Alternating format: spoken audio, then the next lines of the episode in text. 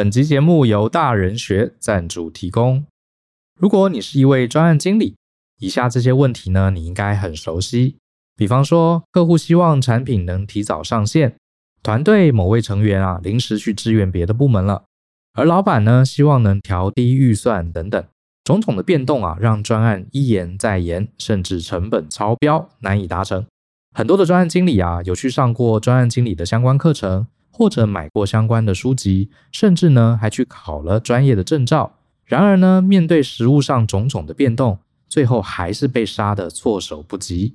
因此啊，我们把十五年来担任专案经理还有专案顾问的经验呢，做了一个总整理，汇集成一堂专案管理一日特训的实体课。这堂课呢，把抽象的管理知识压缩在一天，并且透过各种实用的工具，解救 PM 于水深火热之中。课程当中呢，我们会结合实际案例。并且搭配精心设计的单页表单，让大家可以从任务、成本、人力、资源还有时间等各种层面呐、啊，重新对专案管理有个清楚的掌控。透过一天扎实的训练，你会精准掌握专案管理的核心概念，有能力掌握大局，精准沟通，即刻回应，成为一位专业的专案管理者。欢迎透过下方的连结查看这堂课更多的介绍哦。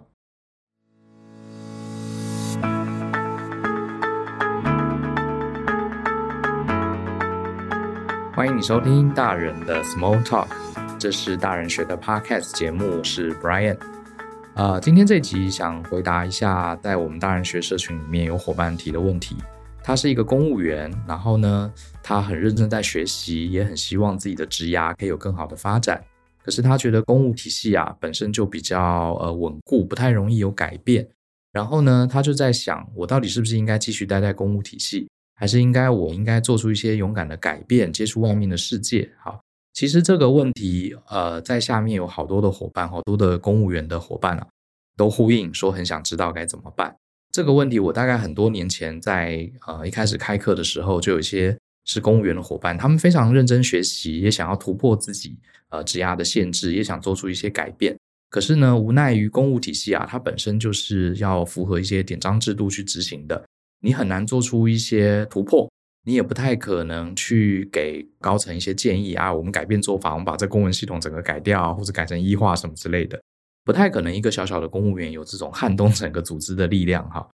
那感觉就是越工作啊越沮丧，你就觉得你永远都在做同样的事情，在公家体系待了十年跟二十年，做的事情也差不多，然后就会开始担心，万一有一天去外面的世界，会不会跟不上这个时代的脉动？然后呢，我就成为一个越来越落伍的人。这样的焦虑，我想先称赞一下啊！如果你今天是一个公务人员的伙伴，你有这样的焦虑，我得先给你拍拍手。呃，倒不是幸灾乐祸哈，而是说，大部分人会进公家体系，就是呃，讲白一点，就是图一个铁饭碗嘛，照 SOP 照本宣科，然后呢，撑撑撑撑了四十年，有一天你退休了，就可以领一个很好的退休金，就呃，过着含饴弄孙的日子。我想这是很多人当初想要进公务体系他的期待。那你在这个体系里面，你居然还期待自己可以更进步、更进取，表示你是一个非常积极哈、非常呃看重自己职涯的人。所以这是为什么我想要给有这样焦虑的人拍拍手的原因。因为你会有这样的焦虑，表示你想要成长。有成长，当然就会有阵痛。那相比于可能有更多哈是对成长没兴趣，就是想在里面混日子的人来比。当然应该给你们这些伙伴一些鼓励哈。不过问题来了，我们还是要面对现实哈。这个如果你现在是公务体系的人，你到底该怎么样让自己有更好的成长？不管是赚更多钱，或是获得更多的自由，或是获得更多专业认可，到底该怎么做？难道我一定要离开公务体系重新来过吗？呃，所以我今天根据我自己观察的经验，好，给大家一些可能的方案。我讲的不一定是对的，只是纯粹由我的观察，还有一些逻辑的分析，选出几个可能对公务人员朋友有机会的一些路线。我今天准备了四个方向，你听听看哈。我觉得今天要解决这整个问题啊，呃，我内心的思考模型是这样的：我们就好像在打一场游戏，这个游戏要维持四十年，哈，然后呢，这个游戏你只能玩一次。那我们最终呢，当然希望游戏可以玩得很好，有得分啦，有获得奖赏啦，等等。可是呢，我们手上有的东西是什么呢？也是有限的哈。我们有的就是有限的时间跟精力。你一天就是八个小时，啊，顶多十个小时的工作时间。你想要把这些呃有限的点数，它可能就是你手上的金币。你一天八个小时，你就是有八枚金币。这八枚金币呢，你要投在什么地方才能获得更大的回报？其实我们今天要解决的问题，可以把它简化成这样的一个模型。好，手上就八枚金币，我要怎么样投？投在对的地方来创造最大的效果。所以这里面呢，第一个问题就是你要问自己，所谓的效果这两个字，你是如何定义的？啊，你在职场上四十年，你这所谓的效果是想要赚更多的钱，这是你要的，还是你要获得更多的自由，还是你要更多的悠闲的时间，还是你想要发展你个人的兴趣，或者你想花更多时间陪伴你身边心爱的人？所以你自己先要了解你的效果是什么，你才知道。我这个金币要怎么放？如果你自己搞不清楚，你这职场四十年你要什么，你当然就不知道金币要怎么放。你本来想说，我当公务员是想要有更多的时间陪伴家人，这是你要的，那当然很好。就你没有想清楚，你真正去当了公务员，你发现你的同学在公务体系以外的，他赚的薪水是你的十倍，你突然就会觉得哇，赚钱好像也很重要。好，你虽然陪伴了家人，可是你看到别人赚钱了，你又想要他的财富，这时候你就矛盾了。啊，因为赚很多财富的人，有可能他是牺牲了对家人的陪伴。好，你这八枚金标投在什么地方，你就要思考你自己到底要什么。然后第二个，你要思考的是，假设我知道我的目的就是要赚钱，或者我的目的就是要培养自己个人的兴趣，很好。那接下来呢，你在投这八个金币的时候，你就要想哪些地方是我的优势，好，哪些地方是我的劣势。我们想象人生就是一个赌场好了，我手上有八个金币，有吃饺子老虎啊，也有这个什么百家乐啊，也有这个轮盘呐，还有二十一点呐，有这么多东西。比如说你可能是很数字很好、很会算牌的人，也许你应该考虑玩二十一点，或是这些比较重视几率的游戏，对不对？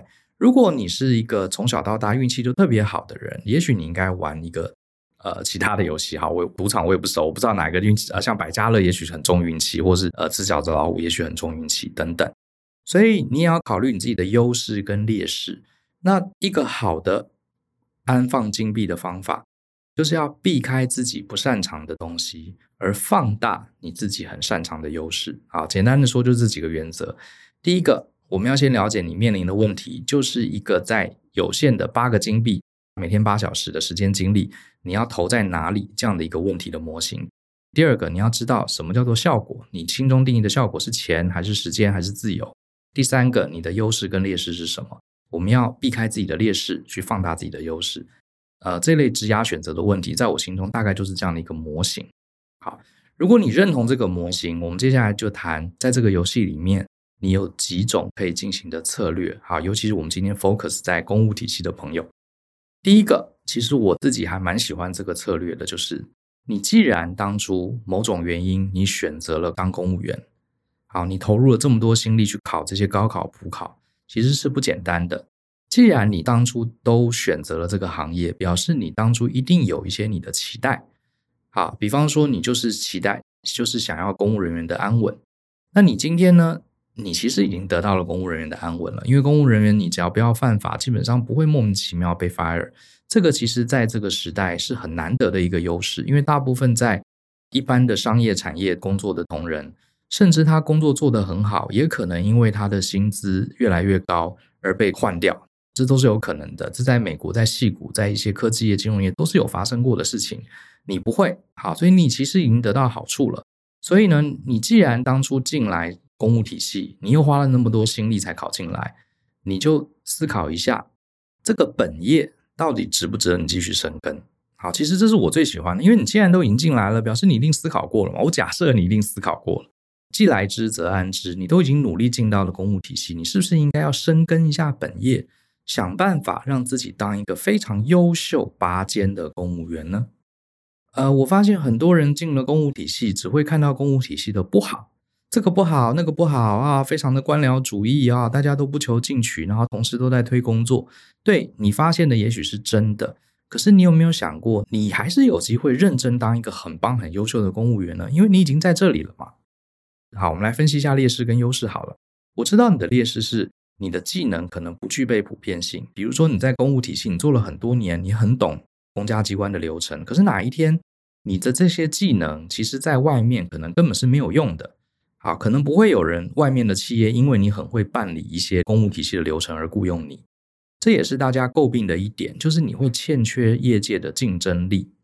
好，很多公务员体系的朋友也都点出了这一点，这确实是一个劣势啊，确实是个劣势，我也不讳言。可是你换个角度想，你有没有优势呢？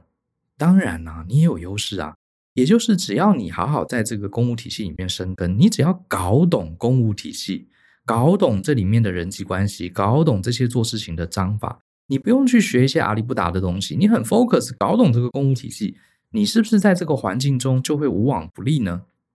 因为你如果在私人企业上班啊，其实是很辛苦的，你要一辈子一直不断的学习。好，你以前是工程师，你最后升到工程主管，你就要学管理，学完管理之后，你又升更大的主管，你这时候要懂业务，要懂行销，你要懂经营，你甚至现在 AI 来了，你可能跟这个领域一点关系都没有，可是你又不能不懂 AI。当然啦，在公务体系里面，你也是要学东西，可是它的压力绝对绝对是比外面私人企业这种学习不得不跟上时代脉动的这个角度轻松多了。因为公务体系它不会三天一变，好，它不会一直变嘛，对不对？它大致上这些都是依法行政，它都是有一定的规矩的，要变也不会那么快，也许好多年才会修改一些些的章程，所以这是你的优势啊。你如果好好的在公务体系里面，你就把这些东西搞得滚瓜烂熟，彻底搞通，包含要把这些公家体系这些东西做好，背后要牵涉到人脉，要怎么说服你的主观，好，要说服哪些部门，他的学习，我认为虽然也很多，可是他至少是在一个稳定的一个固定的呃稳固的系统下学习，不像在私人机构，你要不断的学，而且尤其是你永远不知道你明天要有什么新东西是你要学的。所以这是你的优势。好，我跟大家讲一下，大家应该听过绍兴师爷这个职业，对不对？清朝的时候，呃，有一种人叫做师爷，我们在古装片里面有看到嘛，就是比如说县太爷旁边，哈，会站一个人，这个人呢就叫绍兴师爷，他是专门给这个县太爷出主意的。这个绍兴师爷是怎么回事呢？因为我自己是绍兴人，哈，我的呃祖籍是绍兴，所以我就还研究了一下，这个绍兴师爷是一群很厉害的角色。大部分都来自于绍兴这个地方。绍兴这个地方呢是一个小镇哈，可是它文风鼎盛，里面很多读书人。可是呢，并不是所有的读书人都能真正考上这个举人啊、进士啊这些。那古时候你考不上举人、进士，你就没有机会当官嘛。那绍兴的这些师爷呢，他们又懂，又会写文章，又读过书，只是考不上这个 进士啊、举人这些。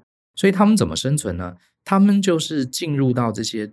呃，地方的政府里面，因为地方政府啊，当以前啊要上奏折给这个呃，不要说皇上啦，你光是在这些这个层层的官署里面啊，你要去打通关节，要去上一个奏折哈，你要去领取这些呃心想俸禄，有很多很多的 paperwork。那这个考上进士、考上举人的这些读书人，他来当官，他也不懂这些 paperwork 跟这些官僚的流程。那这时候呢，这个绍兴师爷啊，他非常懂。他就帮助这些官员呐，去处理一大堆大大小小的事情，而且他们对地方关系也熟，所以地方上出了什么事情，要拉拢地方的乡绅啦，或者搞清楚地方的派系啊，这些事情他们非常熟悉啊，就有点像是官衙里面的地头蛇哈，讲难听点就是这样的。然后绍兴师爷呢，这一套东西它是很封闭的，你在外面也学不到，只有跟绍兴师爷的前辈去学。那以前是非常讲这个呃地域主义的嘛。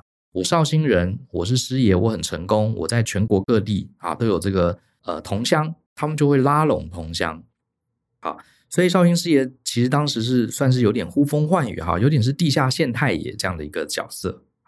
重点就是你看官僚里面的那一套东西，它其实是蛮有学问、蛮复杂的，也算是一门学问啊。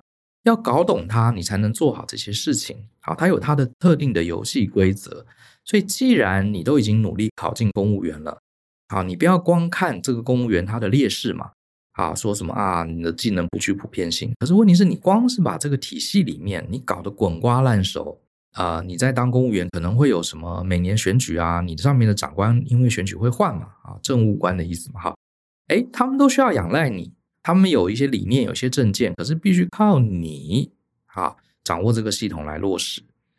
好，那你在这个公务体系，你就会越来越重要，对不对？一定会有一些长官会提拔你，拉着你走，你就在这个体系里面成为一个非常非常优秀的公务员，这也很好，对不对？很多人就一直想说我要逃走，逃走。其实这是舍本逐末，因为你当初就是努力考进来了，你现在又想要放弃，看到别人好像外面的公司更好，你要放弃。那你去了外面公司，你会不会有一天又觉得好像还是当公务员比较好呢？对不对？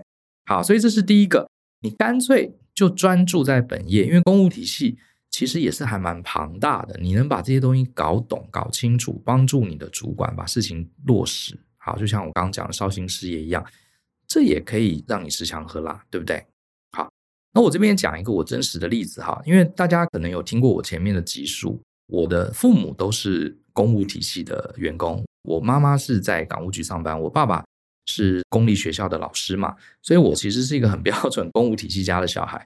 有些时候就会听他们讲一些故事，我自己的感觉哈，大家可以在留言纠正我哈，因为我自己没有当过公务员。我觉得在公务体系里面，人际关系还有一些手腕，处理事情的手腕真的是超级超级重要。好，真的是超级重要。我们可以说一个好的公务员，他的专业啊，反而不是说你会写程式。啊，不是说你会拿业务，反而就是这些内部人际关系的手腕跟技巧，我觉得是关键。你可以好好的去锻炼它。好，像我记得我妈就跟我讲过个故事，我印象很深刻啊。这个我妈她有一次呃细节我可能讲的不清楚啊，总之就是他们办公室啊，好像因为台风来了，啊，台风要来，那那个冷气不是都有铁架挂在窗户外面呢？好，然后他们就担心这个台风来啊会把这个冷气这个吹坏了。外面那个冷气架整个掉下来，那冷气砸下来很危险，所以呢，他们的机构就请那个冷气的厂商来做一个检查，好，确保这个冷气挂在外面的这个悬架是稳固的。然后我妈妈好像是负责这个监督这个业务，结果呢，那个来处理冷气的工人啊，我妈就看他就觉得他很随便，那个冷气的架子啊，明明都螺丝都松了，都生锈了，很危险。冷气的工人就说没问题，这不会出事的。然后我妈妈就说。你这个冷气掉下来会很危险哦，你确定这个都生锈了，你不用换一个铁架吗？那工人就懒嘛，就说不会不会不会不会有问题，啊，就说我打包票不会有问题。好，这时候呢，我妈就做了一件很厉害的事，我觉得她超厉害的。我妈就也不跟他吵，也不跟他争，我妈就跑回这个办公室啊，那时候可能还没有电脑哈，她就用手写了一张纸，拿一张 A4 纸就写我本人代表某某某冷气厂商，好。已针对这个冷气架做过检查，本人某某某保证这个冷气架未来一年不会因为锈蚀或是损坏而造成损毁。如果发生，本人及公司愿负一切全责。然后请下面签名。我妈也不跟他吵，就把这张东西写好，就说：“哦，既然你那么有把握，那请你签个名吧。”结果你猜那个工人怎么样？他傻眼，他说：“嗯。”我再上去看一下好了，看要不要把它换一个架子，就是搞定了。好，然后这件事我妈来跟我讲，我妈就说，就算是一个机会教育，就是说人性就是这么回事。你真的要他做好事，你就让他负责。好，到时候他就会跟你讲实话了。好，当这件事情跟他自己的利益攸关的时候，那我觉得这就是一个很厉害的手腕啊。你在这个职场里面，在尤其在公部门里面。也许你只是一个小小公务员，可是如果你做事情有这一类的手腕，你非常了解人性，哇，那我觉得你在公务体系，你可以帮老百姓做很多很多的事情。诶，不是有一句话说“人在什么衙门好修行”吗？公务体系的人呢，其实就是为老百姓做事情，对不对？我们日常生活中各式各样，我们要有一个很好的国家、很好的环境，都是靠这些公务体系的人，他们在把关。每一个小小的法律，每一个小小的执行面，好像我们这个我还印象很深啊。我们蛮多公务体系的朋友来上我们的课，有些时候我就会跟他们聊聊他们在做什么。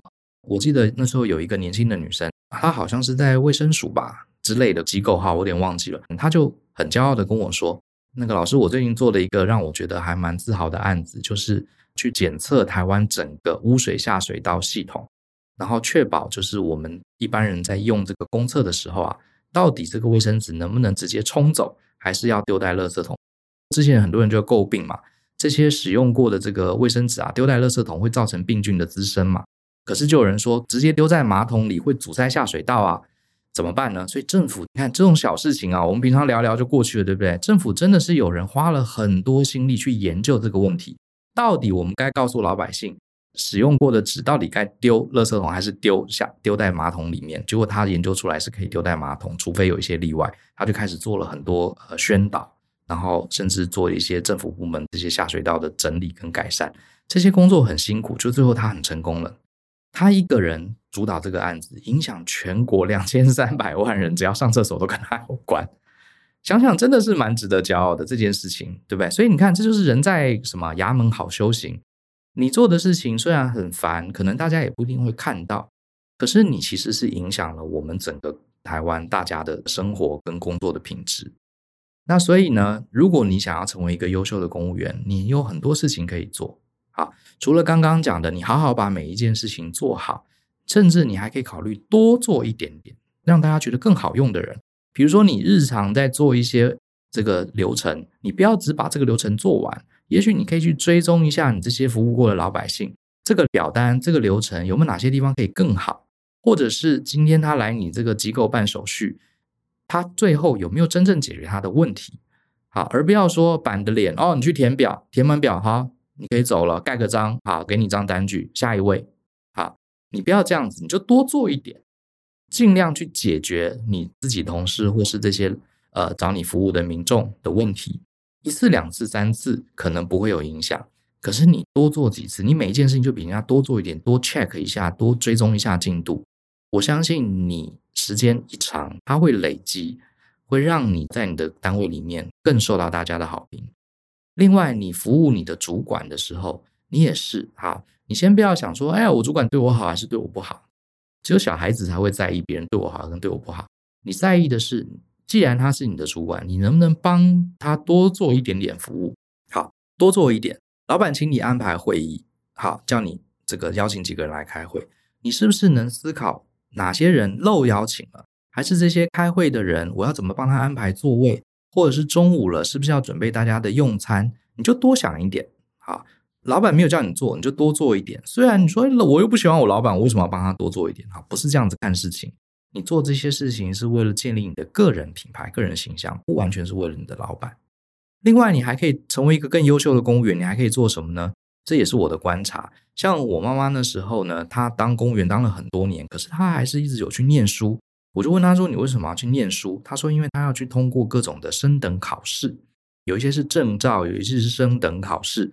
那这些升等考试呢，反正大部分的机关也都鼓励你去学习嘛。那你为什么不去学呢？啊，既然都有这样的一个资源，你就多去考，让自己有更多的证照。好，在一般私人机构，我是没有特别鼓励大家去考很多证照，去考这些升等考试。可是我觉得，既然你在公务部门，你就去考，尽量去考，尽量去学。”啊，虽然考的这些东西呢，可能不一定都用得到，可是多少也是知识嘛。甚至我妈妈还告诉我说，他们有很多同事啊，还去申请回学校读书，去念硕士、念博士，然后机构也会资助他们。为什么呢？因为我猜很多公务体系也希望他们的员工有更好的学历，可以为组织带来更大的贡献嘛。那既然你的机构里面有这样的鼓励，你为什么不趁这个机会运用他的优势，多去拿一些学位，去念个博士，回学校念书？然后把这些学到的东西再用到你的工作上，这不是更好吗？好，所以不要一直只想说你的位置有跟人家比啊，有哪里缺失，你也可以想想你手上的一些优势。好，所以讲了半天，第一个策略我给大家建议就是深耕本业，既来之则安之，就努力让自己成为一个超级优秀的公务员。好，那第二个呢，我的建议是发展斜杠，这也是很多人去思考的哈。那同样的，发展斜杠就是利用下班的时间呢，去经营一些副业，或是经营一些其他不赚钱，可是是你有兴趣的事情。好，那要走这个策略呢，身为公务员的朋友，你有一个很重要的劣势，我们要先了解，就是因为你是公务员，你身份比较敏感。好，所以请你一定要搞清楚这些法规的限制。因为我看了一下，之前好像就有一个警察伯伯。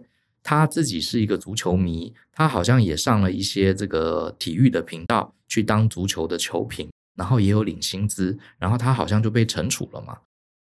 好，很多人为他讲话，没有错，他自己也觉得很冤。好，我我只是发展一下我的兴趣，可是因为他确实有兼职，没办法，政府的法律就是这样。不过据我了解，最近这些法律好像有一些调整，可以更人性化。总之呢，你你要考虑兼职可以，可是请你不要跟法律作对啊，因为毕竟你是公家机关的成员嘛。那这是你的劣势，好，就是身份比较敏感。可是呢，身为公务人员发展斜杠有没有优势呢？当然有。其实当公务人员最棒的一个优势就是你的工作时间还有工作的分量大体上是稳定的。好，我不会说公务人员很闲，因为我有一些同学在当公务体系的人员，哈，他们其实非常的忙，事情也很多，啊，所以我并不是说公务人员都很闲，我讲的是工作的时间跟内容相对稳定。就是你可能很忙，可是你大概就是做这些事情，好，大概是你手上的事情，大致上跟私人机构相比，相对是比较容易预期的。好，像私人机构有可能遇到忙的时候，一下子连续好几天都加班到十点，然后有些时候又正常，然后有些时候公司发展了新的部门、新的事业要你去负责，你突然间又要做你完全没做过的事情。那当然，公务体系现在也越来越灵活了，也有很多很多的专案要执行啊。可是我讲的是相对，相对嘛，哈，跟一般私人企业工作相比，你比较能预测你什么时候有空，而且每天有空的时间可能都是下班时间，都是固定的啊，都是固定的。所以这对你经营副业是有一个很大的好处。经营副业要成功，我认为它倒不是说有很多很多时间投入，而是你要有相对稳定而持续的时间投入。比方说，你的工作每天，比如说你想要经营网拍，啊，结果你发现呢，你每天其实都有固定那两个小时，你可以去经营网拍，就是下班的时间。虽然只有两个小时，看起来不多，可是你连续一整年，你的事业是可以经营起来的，因为它是可以稳定持续的长期累积的。好，当然。经营网拍有没有违背公务人员的法律？这个你要自己去搞清楚啊，这也是你要特别注意的地方。那其实这样的成功的例子还蛮多的啊，不一定是要经营副业，可以经营一些你个人的兴趣。像大家知道，呃，大陆有一个非常有名的科幻小说的作家叫刘慈欣嘛，他得了好多好多的大奖哈，非常了不起的一个作家。他的《三体》这本书我也非常非常推荐大家去看。那他现在已经是这个全球哦，还不是只有华人区哦。科幻作家大神级的人物，版税也赚了不少钱。他的书也改拍成电影。你知道他的本业是什么吗？他是电厂的工程师，其实也是公务员。那他的工作就比较单纯嘛，啊，每天事情做完了，他就找时间写写书，最后写到成为世界一流的科幻小说大神。据说好像他现在还在 那个位置上，他还没有离开。因为如果你的副业啊，对你的组织是有帮助的，搞不好。公司还会怎么样？要不就睁一只眼闭一只眼，要不就还会甚至还会鼓励你。据我了解，这个刘慈欣红了之后，他的长官反而是鼓励他的，啊，就觉得说，哎，不错啊，你让我们这个机构也呃这个沾光了。那这个就是你要自己去衡量。那我另外还听过有这个公务体系的人呢，他成为一个知名的园艺家，因为他放假他就研究园艺嘛。呃，有一些公务体系的人，他成为一个出版业的写手，专门帮人家代写啊，或是写文稿，或成为部落客。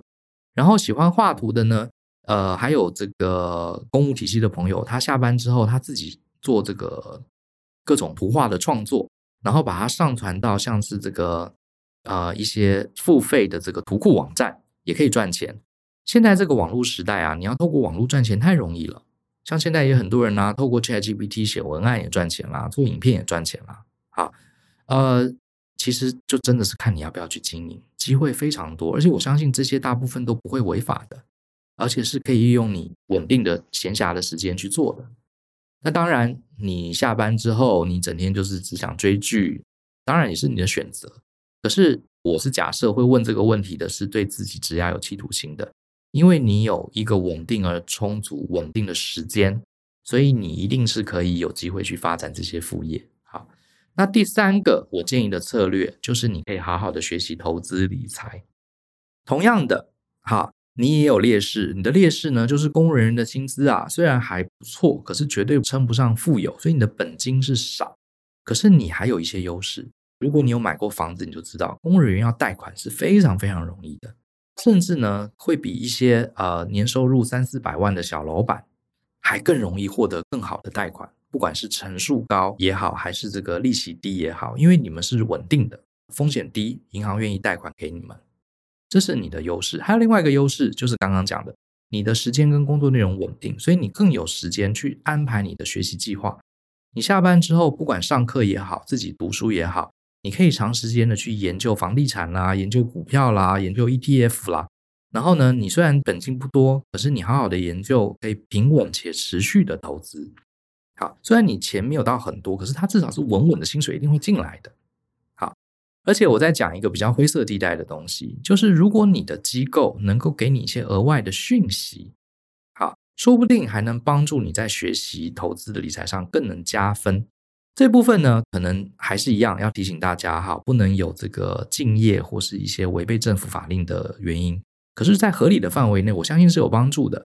比方说，我之前就有听到朋友讲，这个有一些公务体系是处理房地产啊、处理都市计划啊这些机构的。那你在这个里面上班，你是不是对于政府未来十年、二十年啊的计划是比一般人要更关注、更了解的？所以说不定它就会影响你买房子、投资房地产的一些情报。当然，这里面你要必须小心啊，不能有违法。可是我相信，一定还是有一些合法的空间。其实老实讲啊，投资某种程度就是一个讯息差嘛，对不对？你了解这个整个讯息，了解这整个国家呃都市土地的政策发展，你可能对于投资这块的大局，你会更有了解，可能比一般人获得更清楚的情报。所以呢，我也知道有一些呃公务人员，他其实很专注在研究投资。然后也获得了非常好的成果，不管是房地产或是股票，这一点也是你可以去做的。好，如果你是希望能赚更多钱的话，好，那第四最后一个我提供的策略其实就是转行，好，就是转战产业界。如果你真的觉得公务体系你在里面做得很痛苦、很不舒服，觉得很没有发展，啊，你也不想继续成为一个更优秀的公务员，投资理财你觉得没兴趣，发展斜杠你又觉得太辛苦了。那你真的就是要考虑第四个，就是你离开。不过我得提的是，离开的时间点，也就是你现在几岁，我觉得是一个很大的关键。一般来说啦，如果你刚进公务体系，你才二十几岁，如果你发现，哎呀，当初是爸爸妈妈逼你考公务员的，你进来发现每天上班都很不开心，都很痛苦，然后你现在才二十几岁，那我会觉得不要想了，赶快走吧，因为你接下来只会更痛苦。我只能这样说。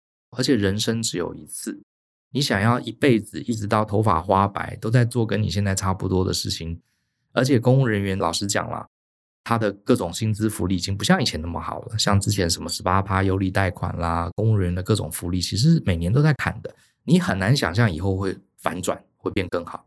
未来应该只是更差，好，未来应该只是更差。所以如果你现在二十几岁，你确定你不想当公务员，那你现在走还来得及。因为你二十几岁嘛，你从头去学新的东西，你还有时间，还有体力嘛，对不对？可是如果你今天已经是三十五岁，后或是年纪更大，这时候你可能就要认真思考一下，因为我在这时候你可能已经做了十年左右公务员了。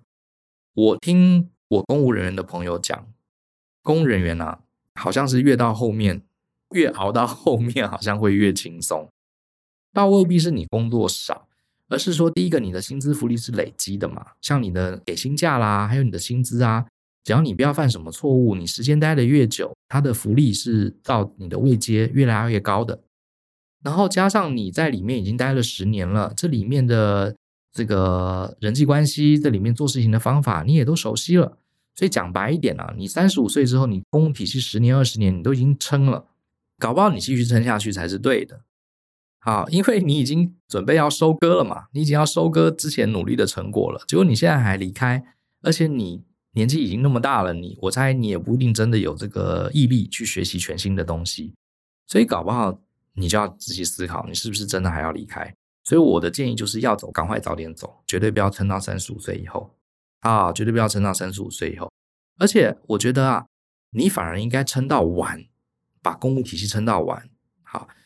开发你事业的第二春，呃，为什么我会这样讲呢？因为我曾经听过一个前辈一个很厉害的例子，哈，好像是这个不知道是台电还是哪哪个机构的工程师，总之是做跟电厂有关的。结果呢，他好像五十几岁就退休了，啊，就达到了那个优退的条件，他就退休了。结果他退休以后啊，就可以去私人公司上班，结果他的收入更好，而且更多人抢。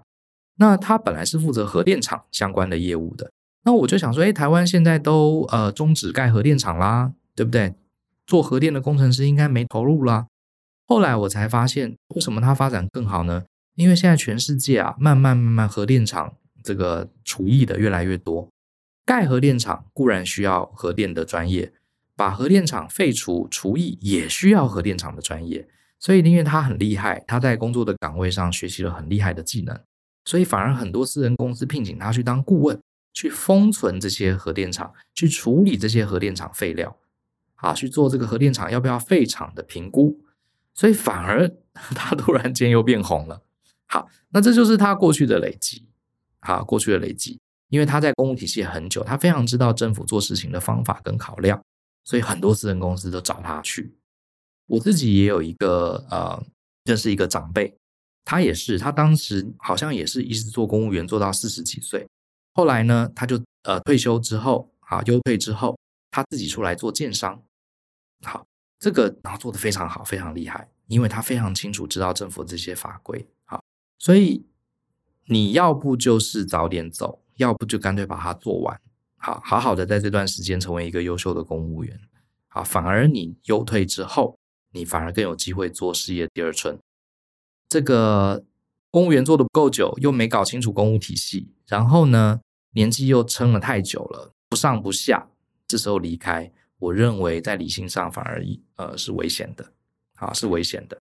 好，这是我个人的看法哈。不过呢，呃，我纯粹是一个顾问啊，局外人的角度进行一些逻辑跟理性的分析，也有可能不够落地哈，因为我自己毕竟没有真正当过公务员。不过呢，反正就分享一下啊。如果你是公务体系的朋友，或是你身边有这样的朋友，也许你可以帮他分析一下。那我非常鼓励啊，在这个领域界的朋友。你也可以留言，不管你是大人学的伙伴，你可以在我们的脸书社团留言，或者是你听我们的 podcast，你可以在下面留言，讲讲你自己的故事，或者是你自己的建议，或是你听过一些在公务体系的人后来有很好发展的一些建议，好，都欢迎。那当然，我过程中如果有讲了一些不合理地方，哎，欢迎讲出来，好，给大家更好的资讯。那我再整理一下好了，做一个总结。呃，公务体系呢，其实还是有很多事情值得做的。如果你自觉你是一个努力想要优化、努力想要改变、努力想要成长的人，并不代表你就一定要离职。第一个，你可以好好的深耕本业啊，努力去当一个更优秀的公务员，搞懂公务体系，搞懂里面的人际关系跟手腕。人在衙门好修行啊，好好的把它每件事情都多做一点。第一个，你会造福老百姓；第二个。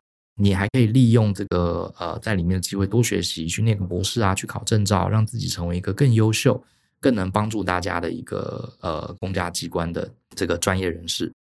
第二个就是发展斜杠，当然前提要考量法律，在不违背法律的状况下，因为公务人员的工作时间都稳定嘛，你可以好好的经营你的副业，或者好好的呃经营你的个人兴趣。像刚刚讲的写三体的这个刘慈欣就是一个很好的例子。第三个，好好学习理财。虽然工人的薪资固定稳定啊，并没有很多，本金少，可是你有额外的时间去学习，你可以好好的去研究投资理财，加上你的部门如果可以给你一些额外的情报，也会帮助你看懂整个市场的大势。第四个当然就是离开，好，那不过我这边建议你要离开就早点走，不要再拖了。如果说你觉得公务体系还是有一些你难以割舍的地方，那你就好好干。好，绝对不要说啊、呃，永远吃碗内看碗外啊，永远觉得别人比较好啊。那这是我的一个建议。凡事啊都是有代价的哈，没有两头都好的，不要只看到别人的好，然后忘记别人的代价。同时，也不要忘记了你自己现在虽然看起来有一些劣势，可是你也享受了它的好处。那既然这样，为什么不把这个好处好好的去发挥呢？公务体系的好处是什么？是工作稳定嘛，对不对？不会被 fire。薪水也稳定嘛，工作内容也固定嘛，时间也比较呃这个固定嘛，你为什么不好好利用这些去杠杆它啊，来创造你更美好的人生？大概就是这四个建议。希望大家喜欢今天的节目，也希望大家都能很呃很开心的找到一个更好的职业。相信思考，勇于改变。我们下次见，拜拜。